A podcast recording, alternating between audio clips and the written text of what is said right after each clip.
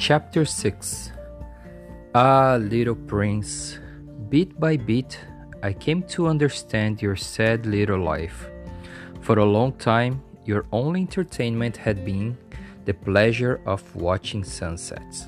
I learned that new detail on the morning of the fourth day when you said to me, I'm very fond of sunsets. Let us go and watch a sunset. But we must wait. Wait for what? Wait for the sun to set. You looked very surprised at first, and then you laughed to yourself and said to me, I keep on thinking I am at home. Yes, indeed. When it's midday in the United States, the sun, as everyone knows, is setting in France. One would just have to travel in one minute to France to be able to watch the sun setting there. Unfortunately, France is too far away for that.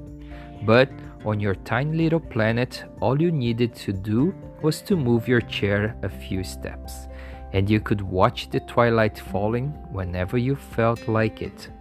One day, I watched the sun setting 44 times, you told me, and a little later, you added, You know, when one is so terribly sad, one loves sunsets. The day you watched those 44 sunsets, were you that sad? I asked. But the little prince made no reply.